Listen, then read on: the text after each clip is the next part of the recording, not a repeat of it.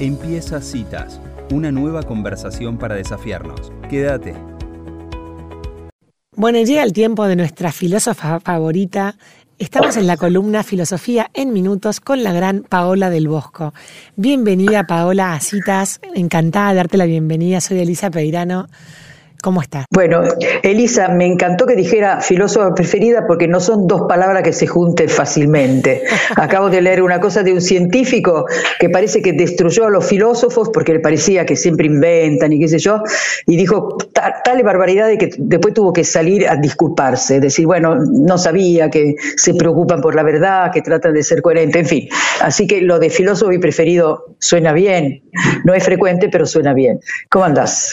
muy bien, muy bien y, bueno, y contarte que nos escuchan de todas partes del mundo. Son muy populares tus columnas aquí, así que encantada de presentar hoy el tema que traes, que es naturaleza y cultura y cultura. Bien, yo lo voy a decir en latín porque es más asonante la palabra. En latín sería natura et cultura. Como terminan en ura, eso, en fin, no sé cómo decir, refuerza su sentido, su semejanza y ponen en, evidencia la no semejanza de la primera parte del término. Bien, entonces claramente vivimos en una cultura, es imposible que no nos rodee cultura porque todos hemos nacido de otros y al nacer de otros nacemos en un contexto que no lo hemos armado, eso es importante decirlo. De hecho, hablamos un idioma que no lo inventamos nosotros, después sí inventamos algo, pero eh, la estructura idiomática eh, es la que nos enseñan nuestros padres, ¿no? Y que la que refuerzan después durante la educación. Esto es importante. Entonces uno nace dentro de una cultura, pero también nace siendo una pieza de la naturaleza. Hay algo en nosotros que no depende de nosotros. Por ejemplo, respirar oxígeno no es una decisión cultural. Acá toco un tema complicado, que es nacer varón o mujer, tampoco es una cuestión de elección porque hay algo perentorio que es cómo, estamos construidos biológicamente, cuáles son nuestros funcionamientos. Y hay una serie de otros elementos que, que, van como atravesando todo nuestro ser, que tiene que ver con nuestra naturaleza humana. Por ejemplo, el hecho de que nos interesa la realidad, por eso cuando el chico se abre a la, a la, naturaleza, a lo que lo rodea, empieza con la serie de por qué. ¿Por qué? ¿Por qué ahora hay sol? ¿Por qué llueve? ¿Por qué ahora no llueve más? ¿Por qué esto crece? ¿Por qué esto se rompió? El porqué de los chicos es prácticamente infinito. Eh, cuando tenemos hijos chiquitos, a veces nos fastidian porque estamos haciendo otra cosa. Pero como yo estoy en la etapa de la abuelitud, que me parece que para eso nací, nace en un, en un contexto cultural y recibe un idioma. Pero también somos capaces de innovarlo. Por ejemplo, yo dije abuelitud y vos me dijiste abuelidad. A lo mejor tenés más razón vos que yo. Pero yo creo también que las palabras se pueden transformar. Y te voy a dar un ejemplo, que esto se lo dedico a lo que tiene sentido del humor. Que una vez una de mis nietas, chiquita, tiene, va a cumplir cuatro años, y que tenía tres y pico, y en su jardín tiene una huertita. Entonces sacó uno de esos, eh, ¿cómo se llama? Pimientitos puntiagudos, que son muy picantes, no sé bien, va, no se puede decir su nombre, pero ustedes lo saben, lo que escuchan exacto, ajicitos. Entonces ella lo sacó, uno coloradito, y le dije, ¿y esto qué es? Ella lo mira un poco y dice, un tomate gusanito. ¿Qué tal? Me encantó. Es, decir, es como el tomate, pero alargado. Por lo tanto. Quiero decir, el idioma que uno aprende no le corta la plasticidad de adaptarlo a situaciones nuevas y, en fin, de forjar palabras un poco ah, por analogía con las otras y poniendo una cuota de originalidad. Entonces, la cultura nos envuelve, la recibimos, pero también somos sujetos activos, que recibimos partes, otra parte puede ser que la rechacemos por X razones, y también somos capaces de innovar. Yo te digo una estupidez que hago yo, que sería el pedazo de cultura que ahora vi que la contagia mi hermana, yo brindo con cualquier cosa que esté comiendo, yo brindo con el café, brindo con un sándwich, brindo con un tenedor, cuando... y, y ahora la visité a mi hermana en, Roma y vi que ella también brinda con el café, brinda con el agua. Quiere decir que el pedacito de cultura doméstica se, ¿qué te puedo decir? Se, innovó con eso. Bien, entonces ahora veamos estas dos palabras. Yo dije que me gusta en latín natura et cultura, porque ponen en evidencia que se parecen, que sería como el resultado de, ¿no? Ese ura, y eh, ponen en, en evidencia las dos raíces distintas, una natura que viene del verbo nascor, en latín, que quiere decir nacer, en castellano se respeta esa misma eh, raíz, en italiano también nascere, bueno, en fin, en varios idiomas neolatinos queda esa raíz, así que natura es aquello con lo que uno nace, y quiere decir que con lo que te, ha sido dado, ¿no? No, no, algo que vos fabricaste, sino que te ha sido dado. Esto lo extendemos a la naturaleza que nos rodea, eh, lo que nos ha sido dado. Yo acabo de venir de Tucumán y miré desde el avión los cuadraditos prolijos de la zona con limoné, con, eh, ¿cómo se llaman?, con cítricos, la zona con cañaverales, es decir, verde distinto, todo cuadraditos, hasta que pasé a una parte no cultivada y se ve que la naturaleza difunde sus verdes de una manera no sé cómo decirte, más eh, mezclada, qué sé yo, imaginativa, fantasiosa, ¿no? Entonces ahí distinguías cultura y natura o naturaleza. Cultura, en cambio, viene del verbo colere, que significa cultivar. ¿De dónde viene colonia? Eh? Esto lo digo porque algunos creen que colonia viene de Colón, pobrecito, que no tiene nada que ver. En cambio viene de colo colere, que es cultivar. Así que la colonia es un lugar que vos vas y lo cultivás, distinto a lo que encontrabas, qué sé yo, andás a ver por allí. Entonces, la cultura es algo producido por el hombre libremente y que tiene una gran cuota de innovación, pero también una parte que es respuesta a necesidades por supuesto de acuerdo a la estructura de la sociedad que la produce, ¿no? Por ejemplo, en las culturas en donde se admitía la esclavitud, significaba que había una, una estratificación social que hacía de algunos seres humanos eh, seres, eh, digamos, con títulos de, necesidades de mayor peso que aquellos que le tenían que satisfacer esas necesidades. Hoy día miramos eso y nos parece un espanto. Claro que era cultural y lo aceptaban, ¿no? Por ejemplo, un amigo mío que viajó mucho por África, me contó algo que me impactó mucho porque yo no soy muy alta, así que creo que me sentía cercana a los pigmeos. Él decía que en el, este especie de bus destartalado por el cual viajaba había un montón de pigmeos y otros africanos de distintos tamaños. Los pigmeos en cada parada bajaban sin que nadie les dijera y bajaban los bultos de los otros pasajeros, sin que nadie se lo dijera ni que nadie les pagara, ¿no?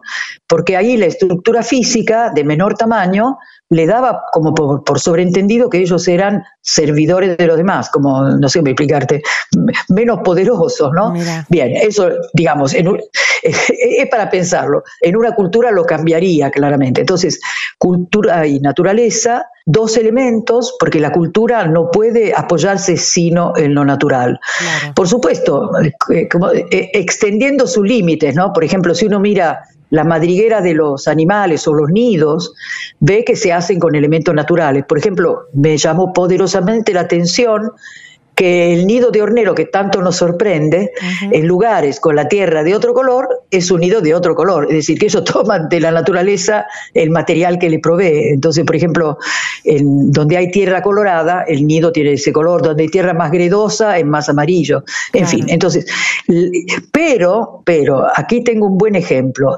El, el hornero no innova, sino que la construcción de su nido responde a un instinto, con lo cual es algo muy sabio lo que hace, pero esa sabiduría no le pertenece y como pertenece a la naturaleza que protege la especie, y para los creyentes eh, pertenece al, diseño creador, digamos, lo que hay detrás, entonces no puede innovar, simplemente repite. De hecho, eh, me encantó coleccionar una serie de fotos de cosas hechas por los animales, por ejemplo, eh, los, ¿cómo se llama? Bueno, unos animales, unos pájaros tejedores que hacen unos nidos colgantes hechos con hebras eh, entretejidas entre sí, son siempre iguales, cambiará un poco el color de acuerdo a las plantas que utilizan, pero son así alargados, como una media, con un espacio para entrar. Bueno, los boyeros acá, ¿no? Por ejemplo. Entonces, y, los castores hacen sus diques de la misma manera, cambiando el material dependiendo de lo que tengan a su disposición, pero no, no pueden innovar, así que lo suyo en realidad es una manifestación de la naturaleza. Así, qué sé yo, las abejas hacen sus celdas siempre hexagonales y no, no las cambian, ¿no? La diferencia con el, con el, ser humano es que a partir de elementos naturales y respondiendo a necesidades naturales y después inventando otras necesidades, nosotros innovamos y empezamos a ver cómo son las casas. Hay muchísimas variantes y ahora que hay materiales más dúctiles, más variantes todavía. Entonces son más altas, más bajas, subterráneas, suspendidas. Ahora, eh, ahora la capacidad de, innovar que, tenemos nosotros a través de la cultura y, dada nuestra capacidad intelectual. Em, sí. Digamos, porque hay todo un dilema ético que eh, en la, escucha que estás diciendo. Me está por preguntar si es bueno o malo. No, no, no, no, para hacer un juicio de valor, sino que qué pasa cuando el ser humano con su inteligencia, eh, digamos, interviene en la naturaleza de una manera sí perfecto. o sea de una, de una manera que, cambia la constitución de lo que de lo que claro inconveniente digamos no no no pero pensando positivamente ponerle que, que, intervenga la naturaleza de una manera positiva en el sentido de que si creemos que positivo es conservar la vida interviene la naturaleza por ejemplo la terapia génica cambió un gen y modificó una enfermedad para que la persona no la padezca más por ejemplo Sí, a ver, yo creo, primero, primero te voy a decir una cosa, lo que, el ejemplo que vos diste, en el fondo, ilustra la idea de que la cultura siempre se apoya en la naturaleza, porque no es que los seres humanos hayan inventado los genes, Primero investigaron cómo estamos hechos, descubrieron en nosotros y en otros seres vivos que la, constancia dentro de una especie depende de, lo, genético y descubrieron su funcionamiento. Así que intervienen en un funcionamiento que es natural para eh, subsanar lo que podrían ser errores o deficiencias. Y bueno, y eso lo festejamos, sobre todo cuando significa más salud, ¿no? Claro. Entonces, Claramente no es que intervenciones humanas en la naturaleza necesariamente sean de destrucción, no está dicho. Eh, la tierra produce más alimento que antes, es evidente. Eh, y hay menos gente que se muere por enfermedades, eso también es evidente. Quiere decir que lo cultural, apoyado sanamente en la naturaleza, produce mayores posibilidades de vida y de expresión humana. Así que el mérito de la cultura, el mérito de la cultura eh, eh, debería ser hacernos crecer como seres humanos, tanto en nuestra individualidad como en la capacidad de relaciones con los demás. lo hace, no digo que no lo haga. Yo leo libros sobre educación del pasado y me espanta ver que, hay errores que no eran tan evidentes. Por ejemplo, la noción del primero de la clase, eso en el libro Cuore, famoso libro Corazón, que creo que lo tradujeron al castellano, mejor dicho, sé que lo tradujeron, de Edmundo de Amicis, exactamente, y De Negri era el primo, el primo de la clase, el primero de la clase, por supuesto era rubio, y Franti era el peor y era oscuro, no sé, no sé cómo decirte. Esos son estereotipos culturales de los cuales nos estamos deshaciendo, por suerte. Quiere decir que la cultura puede cometer errores cuando se calcifica, pero también tiene en sus manos la posibilidad de corregirlos. Yo le tengo mucha fe a los nuevos de la cultura, a la gente que llega, digamos, fresquita y que dice, ¿por qué tal cosa? Y si uno descubre que es un error, por ejemplo, la segmentación social, el trato distinto en, de las personas que son todas humanas, ¿no? Entonces, quizás la mirada fresca puede servir para corregir errores, ¿no? Eh, y bueno, vamos a seguir cometiéndolo, por supuesto. Yo tengo esperanza, no, no, no, no, como dijiste vos, el juicio de valor, a ver, me surge cuando algo cultural produce dolor, produce injusticia, produce violencia, eh, destrucción. Entonces hoy día celebro que los jóvenes, desde muy chicos, sepan que hay que respetar la naturaleza, hay que secundarla y que como el hombre necesita vivir y mucho transforma, hay que compensar. Y para eso existe un nuevo concepto que se llama producción de naturaleza, que se aplica en los parques naturales. ¿no? Por ejemplo, eh, si hay una especie en peligro, se la protege y si, si, ya no aparece porque por obra humana eh, el hábitat ya no era digamos, apropiado, se la reintroduce modificando los aspectos. Por ejemplo, la Argentina, estoy pensando en Iberá, se está recuperando la presencia de jaguareté, eh, con mucho esfuerzo y de los guacamayos eh, rojos y verdes, eh, que mm, con dos o tres intentos ahora finalmente parece que ya nidificaron, ¿no? Algo que me, algo que me quedé pensando, Paola, esto que decís, que el, que el ser humano, los avances tecnológicos son siempre investigando más sobre la ciencia, que sobre la naturaleza, perdón, que, que es lo dado. Y a mí lo que me impresiona es que se tiene como, como gran avance cosas que es simplemente dejar que la naturaleza actúe como debería actuar. Ayer retuiteé un tweet que hablaba que decía que la leche materna se adaptaba los anticuerpos que necesitaba el bebé en el momento de, mamar y que detectaba con la salida del bebé qué anticuerpo necesitaba esa leche que cambiaba su composición automáticamente, o sea, naturalmente, biológicamente, en base a lo que el bebé necesitaba. Entonces, lo, que me impresiona es que después del positivismo, en el cual hubo una primacía de la razón del ser humano, pareciera como que estamos de vuelta volviendo a darnos cuenta que en realidad toda nuestra soberbia intelectual tiene que ponerse al servicio de poder aprender mejor y estudiar más lo que ya está naturalmente dado, que es perfecto. Y que el hombre no puede ni, Maravilloso. ni, querer hacer un panal de una abeja porque no nos sale, porque nos llegamos ahí. Sí. Sí, escúchame, qué buen ejemplo que diste, ¿no? Porque eso permite ver que la naturaleza también es maternal, no es siempre hostil. Quiero decir que a veces el hombre se, tiene que defender de una naturaleza complicada. Imagínate tornados y qué sé yo, tormentas, etcétera, etcétera, o el tsunami.